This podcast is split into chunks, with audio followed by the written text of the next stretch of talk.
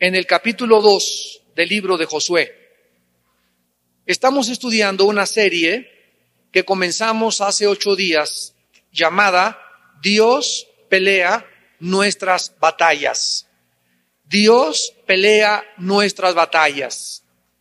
El libro de Josué es un libro que comienza con la exhortación y los consejos, la motivación y el ánimo que Dios le da al hombre que se queda en el lugar de Moisés para introducir a más de un millón de personas hacia la tierra de Canaán.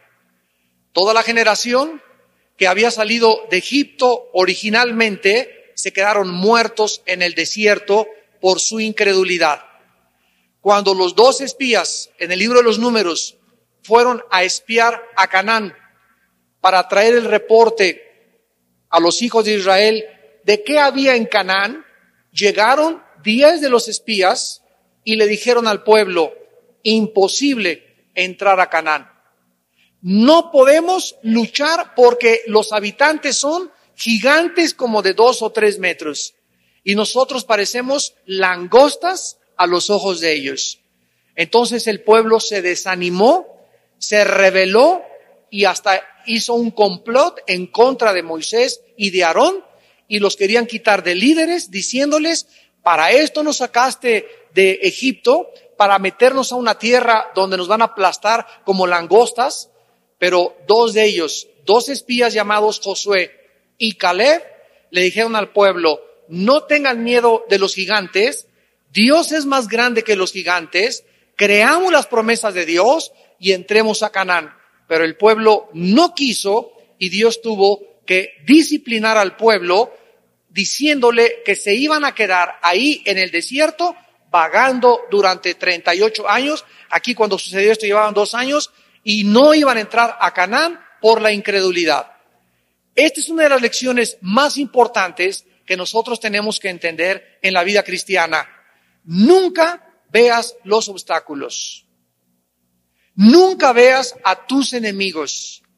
Nunca veas las cosas que se oponen para que tú realices algo. Ve a Dios. Dios es más grande que los enemigos que puedas tú tener. Dios es más grande que esos obstáculos que tú puedas tener. Y nunca en tu vida permitas que la incredulidad sea el factor que te impida que Dios te bendiga. Pues tenemos este proyecto. Ay, está muy difícil. Ay, se requiere de mucha cosa. Yo no puedo. No tengo la cantidad de dinero para inscribirme. Yo nunca creo que puedo llegar allá. Y estás viendo todo el panorama negro. Estás viendo los obstáculos, los gigantes y no estás viendo al Dios que te dice, nadie te podrá hacer frente durante todos los días de tu vida. No estás viendo al Dios que te dice, contigo asaltaré muros y con mi Dios desbarataré ejércitos. No estás viendo al Dios que te dice, nunca te dejaré ni te desampararé. Cuando quitamos los ojos de Dios y los ponemos en los obstáculos, en, los, en, en las cosas que se interponen para que podamos avanzar, comenzamos a rayar en la incredulidad. Entonces, esta es la razón por la cual el pueblo no entró a Canaán. ¿Qué se quedaron haciendo? Dándole vueltas en círculos a un desierto. ¿Y qué cosa es un círculo? Es una figura geométrica donde partes de un punto y no llegas a ningún lado. Llegas al mismo punto. Y hay cristianos actualmente que no han entrado a Canaán. Tienes cinco años en Cristo, tienes 10 años en Cristo y toda tu vida ha sido vueltas y vueltas y nunca has llegado a ningún lado. No has vencido tus vicios, tus pecados, sigues igual de siempre, tratas igual a tu esposa, tu, tu negocio sigue siendo el mismo, la misma política y no llegas a ningún lado simplemente por tu incredulidad. ¿Qué es la línea recta? Es un punto donde sale y siempre va hacia adelante. La vida del cristiano que vive cerca de Dios es una línea recta. Siempre vamos de gloria en gloria, de victoria en victoria. El camino del justo es como la aurora que va en aumento hasta que el día es perfecto. Entonces, trata de huir, de salirte del camino y de estar dando círculos en tu vida. La incredulidad no nos permite caminar con Dios, porque sin fe es imposible agradar a Dios. Si nosotros queremos llegar a algún lado, tenemos que creer las promesas de Dios. Esta generación muere y Moisés muere. Y comienza el libro de Josué diciéndole en el versículo 2, eh, mi siervo Moisés ha muerto, ahora levántate, le está hablando Dios a Josué, y pasa este Jordán, tú y todo este pueblo, a la tierra que yo les doy a los hijos de Israel. Yo les he entregado, como lo había dicho Moisés, todo lugar que pisar la planta de vuestro pie. Observen ustedes la forma como Dios trabaja. Dios le dice a Josué, esa tierra ya se las entregué. Esa tierra ya es suya. Y aquí José pudo haber dicho esto. Bueno, a ver, tráiganse unas hamacas y vamos a, ya es de nosotros. Ay, un coco, por favor, una limonada y a, y, a, y a rascarnos la pancita porque ya la tierra es de nosotros. Bueno, esto es una grande equivocación de la vida cristiana. Dios nos ha dicho que nos ha dado victoria contra el diablo, ¿verdad? Dios nos ha dicho que tenemos victoria contra el pecado. Pero ¿cuál es la parte que nos corresponde? Ahora Josué tenía, cuando Dios le dijo, te he entregado la tierra, tenía que ir y conquistarla. Tenía que apropiarse a través de la guerra, de algo que les pertenecía a ellos y que Dios les confirmaba, la batalla está ganada, yo se las he entregado. Entonces, cuando tú tienes al diablo como un enemigo y cuando tú tienes un problema en la vida, Dios nos ha dicho que somos más que vencedores. Pero no implica, ay, pues tú me dijiste que yo soy vencedor, Señor, pero lucha, te dice el Señor. Lucha en oración, sé valiente, esfuérzate. La parte que nos corresponde a nosotros es tomar acción en contra del pecado, en contra de nuestros enemigos y poder creerle a Dios lo que Él nos dice para poder tener la victoria. Entonces, Dios nos ha dado, igual que a Josué, toda la tierra, nos ha dado la victoria, pero tenemos que luchar. No puede haber una victoria sin una guerra. Si no luchas, jamás conocerás la victoria. Y hay cristianos que ya se retiraron, ya no quiero luchar, ya para qué, ya para qué oro, ya me da flojera, ya mejor, si le entro a la guerra, a lo mejor el diablo me ataca a mi familia. Y los que se van quedando en la retaguardia son a los que más ataca Satanás. No a los que van enfrente, a los que van enfrente, claro que los ataca, pero tenemos más probabilidades de salir de vencedores porque Dios está con nosotros. Pero si te quedas en la vida cristiana, en la retaguardia, hasta atrás del ejército de, Dios, no sabes cómo Dios desbaratará tus, tu casa tu, y todo lo que tú tengas a través de Satanás. ¿Por qué? Porque Satanás está buscando a los cristianos débiles. Dios le dice a Josué en el versículo 5, nadie te podrá hacer frente. Nadie te podrá hacer frente todos los días de tu vida, porque como estuve con Moisés, estaré contigo, no te dejaré ni te desampararé. ¿Qué significa esto? Que si enfrentaba gigantes Josué, ¿qué tenía que hacer Josué? ¿No tenía que ver lo grandote que estaban? Si enfrentaba Jericó, que lo vimos en la primera clase, una ciudad fortificada, inexpugnable, nadie entraba ni salía. Si Josué hubiera visto, no, no, no, no, no, Dios mío, ¿cómo vamos a entrar? ¿Con redes? ¿Con catapultas? ¿Cómo vamos a, brincar para poder meternos en esa ciudad? Si José hubiera visto esto, o a los gigantes, la altura de los gigantes, ahí se hubiera quedado paralizado. Recuerden, el temor paraliza. El temor te congela. El temor te impide luchar. Y el arma favorita del diablo es el temor, la intimidación. Cuando alguien te hable para amenazarte, tú sabes quién está detrás de esa voz. El diablo es experto en usar personas para intimidarnos. ¿Qué hace la intimidación? Te congela. ¡Ah! Ya tengo miedo. Ya me habló eh, un, abogado de mi esposo que me va a quitar a los niños. Ya me hablaron de la escuela que me va a pasar esto. Ya me dijeron esto. Ya me dijeron que va a temblar dentro de tres semanas y comienzas a sentir que no puedes moverte. ¿No les ha pasado a ustedes en la noche, como a las dos, tres de la mañana, que estás dormido y de repente oyes ahí en tu casa como que se abre la puerta y en ese momento que sientes, te quedas así. ¿No, ¿No, lo han sentido? Y no sabes si pararte y oyes. y no sabes si pararte o qué hacer, pero estás congelado, no quieres ni levantar los ojos, a lo mejor está entrando una persona ahí, me va a matar ahorita, no sé qué es lo que está pasando, pero ahí te quedas sin hacer nada. Y en ese momento te das cuenta que el temor nos impide actuar, nos congela, nos paraliza.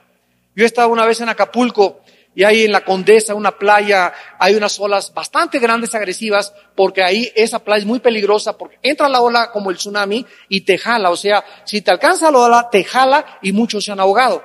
No es como otras olas que entran, ¿verdad? Y se, y se rompen y, se van. Esta entra así y da una voltereta. Entonces, tenía un amigo que llegó una ola y volteó y le dije, cuidado. Y cuando vio la ola, se congeló. No supo qué hacer y llegó la ola y le dio una revolcada, lo tuvimos que sacar como entre cuatro. Pero en lugar de al ver la ola se metiera debajo de la ola, que es lo que debes hacer, se quedó así. El temor de tan grandote ola lo paralizó. Y así es lo que pasa porque Satanás sabe que por naturaleza somos cobardes. Cuando Dios te dice, sé valiente, ¿por qué te lo dice? Porque Dios sabe que no lo somos y que lo debemos de ser en Él. Al saber que Él está peleando por nosotros, debemos ser valientes. Al saber que es Dios el que va a derribar Jericó, debo de creer y confiar en mi Dios. Al saber que es Dios el que va a pelear con los gigantes, no tengo por qué tenerle miedo a los gigantes, porque yo no voy a pelear con ellos. Mi Dios es el que pelea mis batallas. Y esta es la lección de la serie que estamos estudiando. Dejemos que Dios pelee en nuestro lugar. Nosotros no somos ni competentes, ni inteligentes, ni habilidosos, ni sabios, ni tenemos la suficiente fuerza para poder luchar con enemigos invisibles. Pero nuestro Dios Todopoderoso nos ha dicho, yo te doy la victoria, déjame pelear en tu lugar. Y finalmente, la parte que le correspondía a Josué y la que nos corresponde a nosotros es la siguiente, versículos 6 y 7, esfuérzate y sé valiente porque repartirás este pueblo por heredad. Versículo 7, solamente esfuérzate y sé muy valiente. Por favor, apunten a los que les interesa el estudio profundo la palabra esfuérzate y valiente en el original hebreo y veamos la sabiduría de Dios detrás de este mandamiento. La palabra esfuérzate es la palabra hebrea chazak, con CH y K al final, chazak y significa decidirse,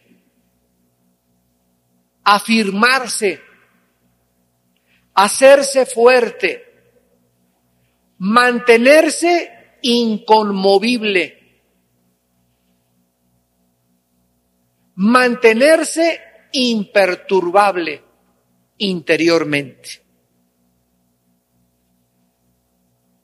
Esto nos dice y nos revela que el valor no viene de afuera. Había un muchacho que era así todo enclenque y, y pasaba por una calle y unos chamacos siempre lo golpeaban y lo pateaban.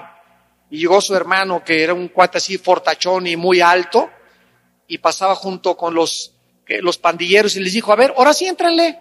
Y ponía a su hermano enfrente, ¿verdad? Ahora sí entrenle. O sea, el caminar junto con su hermano que acaba de regresar de la universidad y estaba bien fuerte, le infundía al muchacho valor para enfrentarse a, la pandilla otra vez. Tenía alguien en quien confiar y en quien lo, que lo pudiera defender y por eso se volvió valiente. Si nosotros somos valientes porque traemos tres de tequila o porque traes un pericazo o porque mi compadre es el gobernador, yo puedo manejar aquí como yo quiera, y puedo bajarme, que no sabe quién soy yo y sacar la charola. Si tú eres valiente por eso, ¿sabes qué? Eres un pobre, desventurado, ciego y desnudo delante de Dios. Porque el valor no tiene que venir de afuera, el valor tiene que venir de dentro. Una persona que dentro de su vida se mantiene imperturbable, inconmovible, que sabe en quién ha creído y que es fiel para guardar sus promesas, es una persona valiente a los ojos de Dios. Y ese valor es interno, no es externo. No hay nada por afuera que me produzca el valor, sino algo que me lo produce por dentro y que se llama, Dios no me ha dado un espíritu de cobardía, sino de poder, de amor y dominio propio. El Espíritu Santo. Es el Espíritu Santo el que nos da ese valor y ese esfuerzo. Y la palabra valiente es la palabra hebrea amatz. Amatz. A-M-A-T-S. Y significa mantener la serenidad interior. ¿Cuál es nuestra eh, parte en la guerra? Para que Dios pelee por nosotros, decidirnos. Ya, amado hermano, hermana, ya es hora que te decidas a quién quieres servir. Es que mi familia me dijo que, que, que, si no iba a la religión de ellos, ya no me dejaban hablar. Decídete a quién quieres agradar. Es que en la escuela me dijeron que si a mi hijito no lo disfrazaba de changuito en Halloween o de bruja, pues lo iban a reprobar. Decídete a quién le quieres creer, a Dios o a los maestros de tus hijos. Es que mis compadres me dijeron que a Navidad, si no me echaba una, una cuba con ellos, era un religioso fanático y hasta me dijeron que a lo mejor era pariente de Juan Gabriel. Decídete ya, decídete a quién quieres agradar, a tus amigos, a tus compadres, a tus familiares, a tus maestros o a Dios. Pero llega el momento en la vida en la que te vas a tener que decidir porque no puedes servir a dos amos. Y esto es lo que Dios quiere que nosotros tengamos el valor de hacer, de decidirnos y decir como en los tiempos de Elías. Elías se paró y le dijo al pueblo, escojan hoy a quién quieren creer. Si a Moloch o a Baal o a Dios. Y si Dios es Dios, sírvele. Y si no, regrésate con tus ídolos. Pero llega un momento de la decisión en tu vida y en mi vida en la que tenemos que hacer una decisión. No podemos estar así, entre dos mundos. El sábado en la noche, en la disco, con la jarra en la mano y la copa y el domingo en la iglesia. Santo, santo, santo. No puedes. Tienes en la vida que ya decidir qué es lo que quieres hacer con tu vida, a quién le vas a entregar tu corazón, cuáles son tus valores, cuáles son verdaderamente tus convicciones para vivir, porque tienes una sola vida y nos las gastamos y no la podemos emplear dos veces. La vida que tú te gastes, la gastas una sola vez, recuérdalo, porque vivimos una sola vez. Después de todo esto, ya entonces vimos que Dios le da la estrategia a Josué para derribar a Jericó. Y entonces en el capítulo 2, que es el que vamos a estudiar esta noche, Josué manda a unos espías a Jericó para que investiguen cómo está la ciudad, cómo pueden ellos realmente entrar y encontramos esta historia que vamos a leer y estudiar a continuación. Capítulo 2 de Josué. Josué, hijo de Num, envió desde Sittim dos espías secretamente diciéndoles, andad, reconoced la tierra y a Jericó. Y ellos fueron y entraron en casa de una ramera que se llamaba Raaf y posaron allí. Y fue dado aviso al rey de Jericó, diciendo, he aquí que hombres de los hijos de Israel hasta no espiar la tierra. Entonces el rey de Jericó envió a decir a Raaf, saca a los hombres que han venido a ti y han entrado a tu casa, porque han venido para espiar toda la tierra. Pero la mujer había tomado a los dos hombres y los había escondido y dijo, es verdad que unos hombres vinieron a mí, pero no supe de dónde eran. Y cuando se iba a cerrar la puerta, siendo ya oscuro, esos hombres se salieron y no sé a dónde han ido. Seguidlos a prisa y los alcanzaréis. Mas ella los había hecho subir al terrado y los había escondido entre los manojos de lino que tenía puestos en el terrado. Y los hombres fueron tras ellos por el camino del Jordán hasta los vados. Y la puerta fue cerrada después que salieron los perseguidores. Antes que ellos se durmieran, ella subió al terrado y les dijo, sé que Jehová os ha dado esta tierra, porque el temor de vosotros ha caído sobre nosotros y todos los moradores del país ya han desmayado por causa de vosotros. Porque hemos oído que Jehová hizo secar las aguas del Mar Rojo delante de vosotros cuando salisteis de Egipto. Y lo que habéis hecho a los dos reyes de los amorreos que estaban al otro lado del Jordán, a Seón y a Og, a los cuales habéis destruido. Oyendo esto, ha desmayado nuestro corazón. Ni ha quedado más aliento en nombre alguno por causa de vosotros, porque Jehová vuestro Dios es Dios arriba en los cielos y abajo en la tierra. Os ruego pues ahora que me juréis por Jehová, que como he hecho misericordia con vosotros, así la haréis vosotros con la casa de mi Padre, de la cual me daréis una señal segura. Al que quiera subrayar eso es muy importante. Una señal segura. Denme una señal segura. Y salvaréis la vida de mi Padre, mi madre, mis hermanos, hermanas, y todo lo que es tuyo, y que libraréis nuestras vidas de la muerte. Esta mujer ramera, Raf, es increíble y en esta noche nuestro tema es la gracia salvadora. La gracia salvadora. Con la serie Dios pelea nuestras batallas. Cuando nosotros vemos la genealogía de Cristo, o sea, si tú en tu árbol genealógico supieras que tu tatarabuela fue ramera, ¿te avergonzarías? Como que nos sentimos así, ¿verdad? Como que no te gustaría que mi tío fue mi padrino el mocho orejas. O mi, o mi abuelo fue, ¿verdad? Un narcotraficante, o mi mamá fue la jefa de la zona roja de Toluca, etcétera, etcétera. Pero escuchen, en la ascendencia de Jesucristo, el Hijo de Dios, se encuentra Raaf la ramera. Si vemos la ascendencia de Cristo, vemos que Cristo descendía de acuerdo a la carne y tuvo en su generación, en su árbol genealógico, a una ramera llamada Raaf. El profeta Habacuc, en el capítulo 3, versículo 2, dijo, en la ira acuérdate de la misericordia. Tal vez más asombroso que la destrucción de Jericó es la liberación milagrosa de la vida y del alma de una ramera llamada Raaf. Jericó cayó cuando entró el ejército de Josué, pero le salvó la vida de todos los habitantes que habían en Jericó, no se la salvó a Santa Teresita, ni a Santa Catarina, ni a San Cristóbal dentro de Jericó. Dios le salvó la vida a una ramera. Tal vez la mujer que era considerada la peor ahí en Jericó por las personas, la más despreciada, la marginada, ¿verdad? La más inmunda, la mujer más inmoral.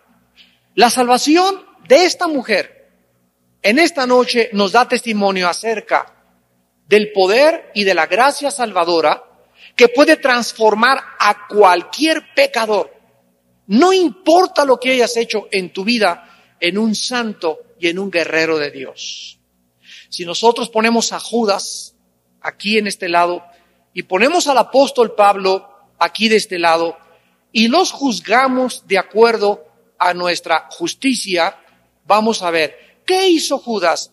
Judas cometió alta traición y se fue al infierno para siempre.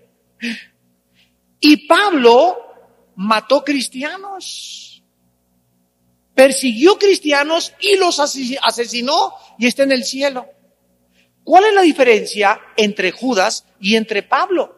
Porque si los juzgamos a los dos, Judas traicionó, pero Pablo mató cristianos. ¿Cuál es la diferencia entre los dos? En que uno, aunque sus pecados no fueron tan grandes, no quiso creer en la gracia salvadora y el otro que tenía 500 pecados peores que el otro que pecó menos, creyó en la gracia salvadora. Y Cristo le dijo a los fariseos de su época que no cometían adulterio, que no robaban, que iban a misa, que tenían ante la gente un testimonio respetable. Cristo les dijo, las rameras y los borrachos van delante de ustedes al reino de mi Padre. En la cruz del Calvario, junto a Jesús, no estaba San Cristóbal ni tampoco San Chabelo. Estaban dos asesinos ante los ojos del pueblo. Y ahí estaban al pie de la cruz los fariseos, los religiosos.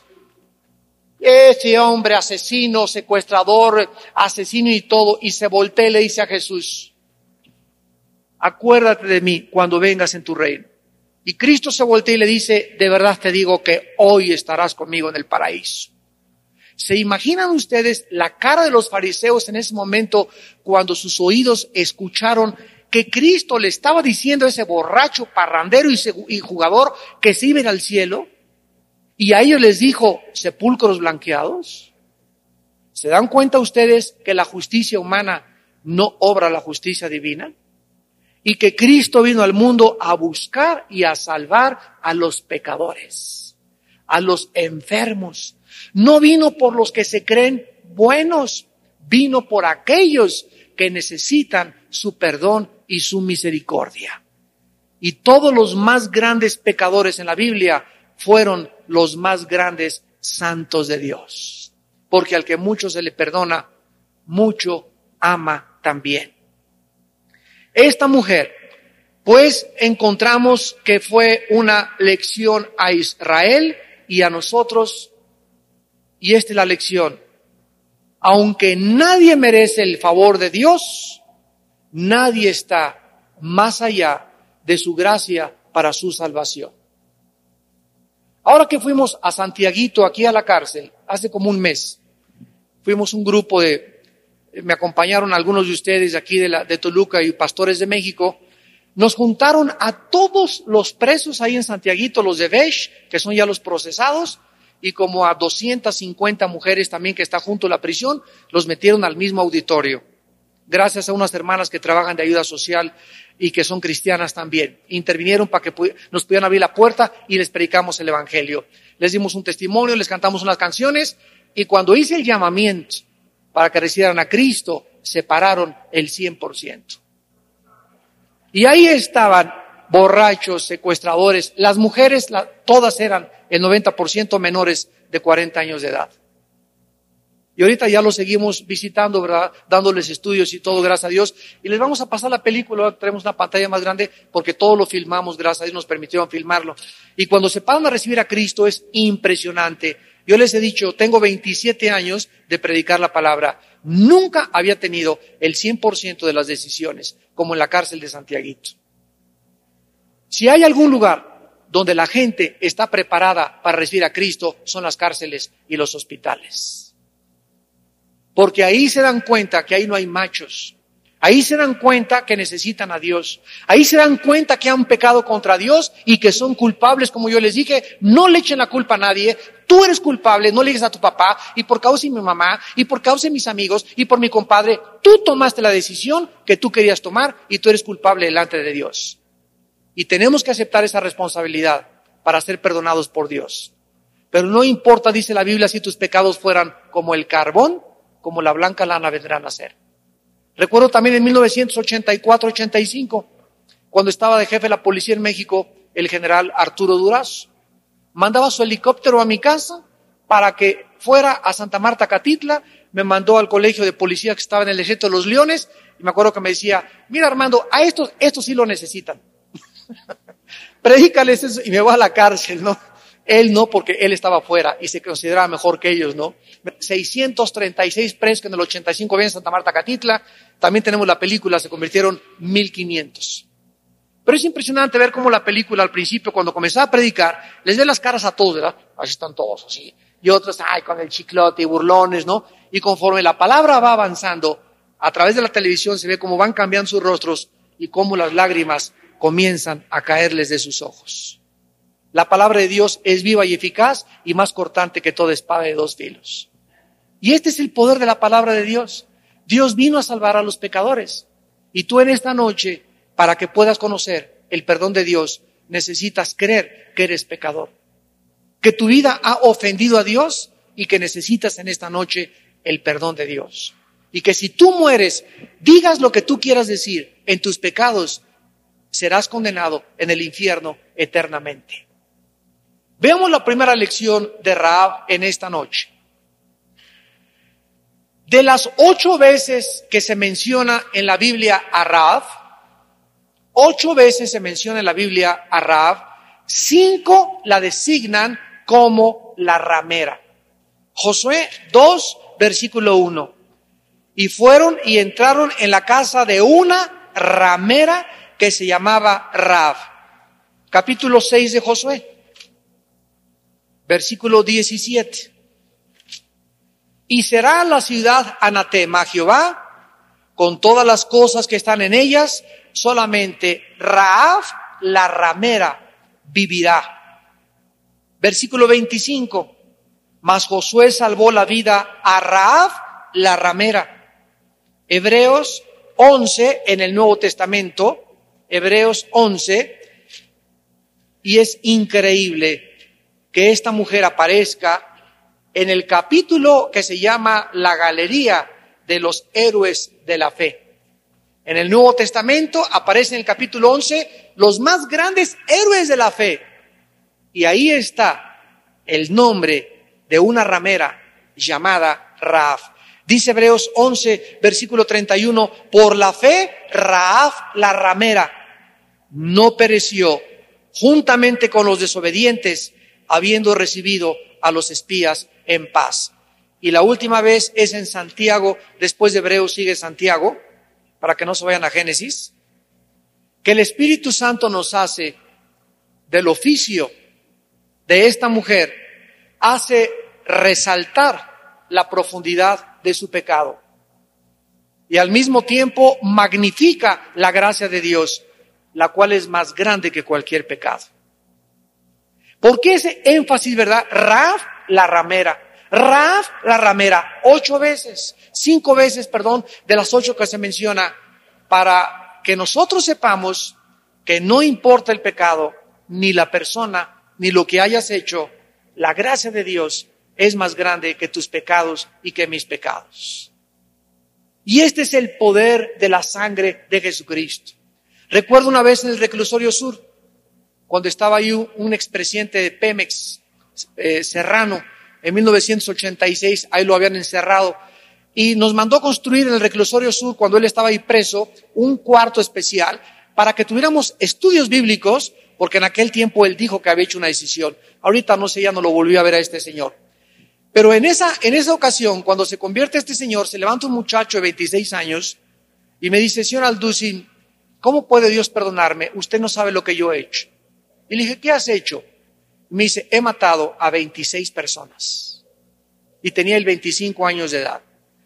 Y dice, cuando yo salí de Veracruz a los 12 años, maté en un mercado accidentalmente a un muchacho, lo apuñalé. A los 14 años maté de un balazo, me había comprado una pistola un padrino mío que era gatillero de un político y maté a otra persona. A los 16 años, señor Alducin me dijo, yo mataba sin sentir lo que estaba haciendo ya no tenía conciencia de matar. Mataba como si remojara una concha, me la comiera y me limpiara la boca y dijera, no he hecho nada. Y así maté, me hice, eh, me, me contrató un político como su gatillero este, eh, eh, particular. Y llegué a México a matar a una persona. Y venía en el periférico, se me atravesó en un coche y saqué una pistola y le vacié la 38 que traía Smith Wesson y por ese crimen estoy en la cárcel. No por los 24 anteriores, sino por el que maté en el periférico porque se me atravesó. O sea, lo capturaron por un crimen, no por los 24 anteriores que traía en su lista el angelito. Y le contesté y le dije, no importa la cantidad de personas, en la sangre de Cristo hay perdón. Y cuando él oyó eso, comenzó a llorar, a llorar, y el Espíritu Santo a un hombre que había perdido la conciencia, a un hombre que estaba desensibilizado por la maldad y el pecado, y que no creía que nadie lo podía perdonar, de repente se le abre el cielo y hay una voz que le dice, hijo, te amo así como estás. Te amo así como estás. Y en esa cruz crucifiqué a mi hijo para que él pagara por todos tus crímenes y por todas tus maldades. Y gracias a esa sangre derramada en la cruz del Calvario, yo te regalo el perdón. Solo cree lo que yo hice en la cruz en tu lugar. Esto se llama gracia. Y es algo que los seres humanos no conocemos. Ah, no. Si yo quiero salvarme, me tengo que ir a la villa de rodillas 20 veces. Si Dios me va a perdonar, voy a sacrificar y voy a tener que vender algo, hacer algo, porque necesito hacer algo para poder tener el perdón de Dios. La Biblia dice, es gratis. Romanos capítulo 3, por la redención en Cristo Jesús, gratuitamente nos dio la justificación de nuestros pecados. Como cualquier otra mujer y otro pecador, esta mujer Raab estaba viva y sin ninguna esperanza, separada y lejos de las bendiciones de Dios ahí en Jericó. Sin embargo, ella creyó a Dios y fue salvada ella junto con su casa. En el libro de los Efesios, en el Nuevo Testamento, capítulo 2, versículo 12 al 13, se describe que nosotros estábamos como ella y como muchos en esta noche. Efesios 2, versículo 12 y 13. En aquel tiempo estábamos sin Cristo, alejados de la ciudadanía de Israel y ajenos de los pactos de la promesa, sin esperanza y sin Dios en el mundo. ¿Cómo era tu vida, amigo? ¿Cómo era tu vida, amiga? Antes de que tú conocieras el perdón de Dios, lejos de Dios. Ya no teníamos esperanza. Ya nadie puede cambiar mi matrimonio. Ya yo, yo no podré jamás cambiar, ya tengo 40 años de edad. Ya no puedo cambiar a mis hijos. Ya no puedo cambiar a mi país. Ya no hay ninguna solución. Yo fui mediocre. Me decían Gutierritos. Y siempre seré Gutierritos. Yo de político no puedo dejar de robar. De policía no puedo dejar de extorsionar ni de robar. No teníamos esperanza. No creíamos que nada ni nadie pudiera intervenir en nuestra vida milagrosamente y cambiar nuestra vida. No lo creíamos. Las prostitutas ven y ellas creen que van a ser toda su vida prostitutas. Los presos creen que toda su vida van a quedarse ahí en la prisión. La gente que es mala cree que va a ser mala. ¿Por qué? Porque no conocen las buenas noticias del Evangelio. Por eso se llaman buenas noticias. Y nosotros somos los portadores, los embajadores, los instrumentos de Dios para darle estas buenas noticias a tu familia, a tus amigos, a, tus compañeros, a, los estudiantes, al mundo entero, que Dios vino al mundo a salvar a los pecadores, de los cuales nosotros somos los primeros. Ya que ante Dios, ¿verdad? No hay acepción de personas. Lejos de la gracia de Dios, lejos de los pactos, pero ahora en Cristo Jesús Dice Efesios 2.13, ustedes que en otro tiempo estaban lejos, habéis sido hechos cercanos por la sangre de Cristo. Ahora nos hemos acercado a Dios. Ahora nos hemos dado cuenta que hay un Dios que puede cambiarnos, que puede transformarnos. Claro que toma tiempo la transformación, pero ya tenemos una esperanza, algo por lo cual vivir en esta vida. Y no que la muerte te sorprenda en la noche y que la muerte te sorprenda mañana y que despiertes después de la muerte, te encuentres a Dios como tu juez y como tu salvador y le digas, es que yo no creí que tú vivías y que tú eras real. La gracia encontró a esta mujer pecadora y le dio el mensaje necesario para su salvación. En segundo lugar, vemos que la gracia cambia al pecador no solamente nos salva, sino que la gracia nos cambia. Un cristiano que dice, soy cristiano, pero no ha cambiado su manera de vivir, no es cierto que es cristiano. Porque la gracia de Dios vino a transformarnos, a cambiarnos, a revolucionar nuestros pensamientos, nuestra filosofía, nuestra manera de percibir la vida. Raab la ramera se convirtió en Raab la creyente. El registro de Josué 2 y el, capítulo 6 nos, revela que, que Raab demostró su fe confesándola y con sus acciones. Estos espías llegan a su casa y ella había oído de Dios, de lo que había dicho con Israel, y les dice a los espías, los esconde en primer lugar arriesgando su vida, porque si el rey hubiera sabido que le había mentido y que los tenía en el techo de su casa, la matan a ella y a su familia. Entonces ella se arriesgó por Dios. La fe siempre implica un riesgo.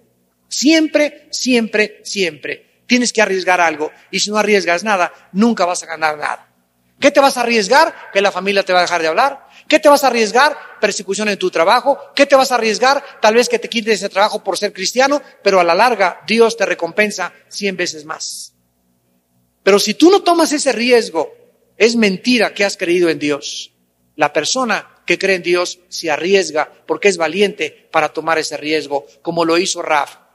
Y entonces ellos, al ver que ella había arriesgado su vida, le dijo, ella les dijo, por favor, cuando vengan a atacar Jericó, denme una señal segura de que yo voy a ser perdonada. Ellos le dijeron, pon un cordón de grana rojo asomado por tu ventana y cuando vengamos a atacar Jericó, va a ser la única persona a la que vamos a perdonar y a toda tu familia. La gracia salvadora nos cambia porque Rab primero reconoce el poder de Dios. Regresemos a Josué para terminar capítulo 2, versículo 10. Y dice Rab, hemos oído que Jehová Dios hizo secar las aguas del Mar Rojo delante de ustedes cuando salieron de Egipto. Y lo que han hecho a los dos reyes de los amorreos que estaban al otro lado del Jordán, a Seón. Ella reconoció el poder de Dios. Número dos, versículo once, reconoció la gloria de Dios. Oyendo esto, dijo Raab, ha desmayado nuestro corazón, ni ha quedado más aliento en hombre alguno por causa de ustedes, porque Jehová vuestro Dios es Dios arriba en los cielos y abajo en la tierra. Y en tercer lugar, reconoció la misericordia de Dios. Versículo 12, les ruego que me juren que harán misericordia con ustedes como yo la hice con ustedes. Esto es algo que tenemos que entender porque Rab demuestra su fe por lo que hizo, esconde a los espías y con esta arriesgada acción ella valoriza más la palabra de Dios que su propia vida. Tú tendrías que hacer en esta noche lo mismo. Tienes que creer que Dios es más poderoso que las cosas que el mundo te ofrece. Tienes que creer que Dios es misericordioso y el diablo te va a decir esta noche, no, Él no te va a perdonar porque enterraste a tu abuelita en el jardín de tu casa. Aunque tengas a tu abuelita enterrada en el jardín, aunque hayas matado a tu perro el fido, aunque hayas matado 25 personas, aunque hayas abortado cuatro abortos, aunque hayas hecho a tu mamá, la abandonaste, dejaste a tu esposa, a tus hijos, hay perdón en la gracia de Cristo. Y Dios te da la oportunidad en esta noche de volver a comenzar otra vez y de volver a levantarte de la situación de muerto, de muerta, donde te encuentras y decirte, yo soy la resurrección de la vida. Y he venido para decirte que así como cambié a Raab, puedo cambiar en esta noche también tu vida. Oremos. Padre, te amo las gracias en el nombre de Jesús por las historias en la Biblia que nos muestran que hay oportunidad para todos que si le diste la oportunidad a esta mujer ramera, si le diste la oportunidad a Pablo el perseguidor, si el ladrón junto a la cruz le perdonaste sus pecados, tu palabra dice que puedes hacer lo mismo también con nuestra vida. El apóstol Pablo escribió, doy gracias al que me fortaleció a Cristo Jesús nuestro Señor, porque me tuvo por fiel, poniéndome en el ministerio. Habiendo yo sido antes blasfemo, perseguidor e injuriador, mas fui recibido a misericordia porque lo hice por ignorancia, en incredulidad. Pero la gracia de nuestro Señor y el amor de nuestro Señor Jesucristo fue más abundante con su fe y con su amor. Palabra fiel y digna de ser recibida por todos. Que Cristo vino al mundo para salvar a los pecadores, de los cuales yo soy el primero.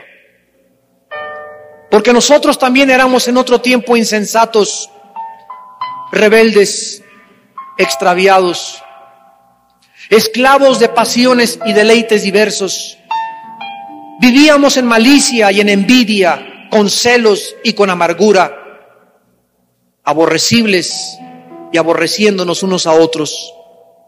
Pero cuando se manifestó la bondad de Dios nuestro Salvador y su amor para con nosotros, nos salvó. Nos salvó no por obras de justicia que nosotros hubiéramos hecho, sino por su misericordia por el lavamiento de la regeneración y por la renovación en el Espíritu Santo, el cual derramó en nosotros abundantemente por Jesucristo nuestro Salvador, para que justificados por su gracia, viniéramos a ser herederos conforme a la esperanza de la vida eterna. En esta noche tal vez haya personas que aún no han conocido esta gracia maravillosa del Salvador. Y así como estás en esta noche, quiero decirte que no veniste por accidente. No es una coincidencia que en esta noche Dios te haya traído a escuchar las buenas noticias que te está esperando.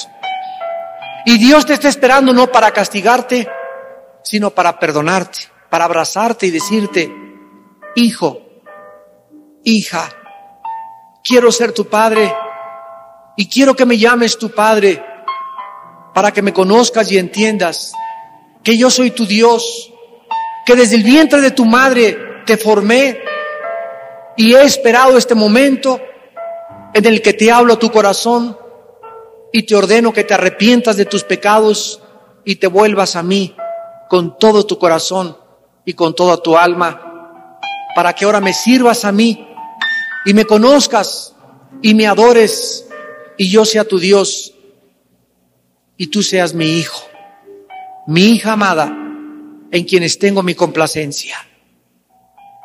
¿Qué tienes que hacer esta noche para que Dios pueda aceptarte y perdonarte? La Biblia dice, arrepiéntete de tus pecados. Arrepentirse es reconocer en esta noche que estás equivocado en tu manera de vivir y que tú no puedes cambiar tu manera de vivir si Dios no interviene poderosa y milagrosamente en tu vida. En segundo lugar, la Biblia dice que creas que Jesús en la cruz pagó con su sangre por tus pecados. Que creas que Jesús es el Hijo de Dios que vino a morir y a salvarnos con su sangre derramada en la cruz. Y en tercer lugar, recíbele en tu corazón. Y ahí en tu lugar, dile estas palabras. Señor y mi Dios, me arrepiento de mis pecados. Creo que en la cruz pagaste con tu sangre por todos ellos y que ahora me regalas en esta noche tu salvación. No por nada que yo bueno hubiera hecho, sino por tu gracia y tu misericordia. Señor Jesucristo, entra a mi vida en este instante como mi Dios y mi Salvador. Perdona mis pecados, dame la vida eterna y ayúdame a vivir para ti, porque te lo pido y te doy las gracias en el nombre de Jesús. Amén.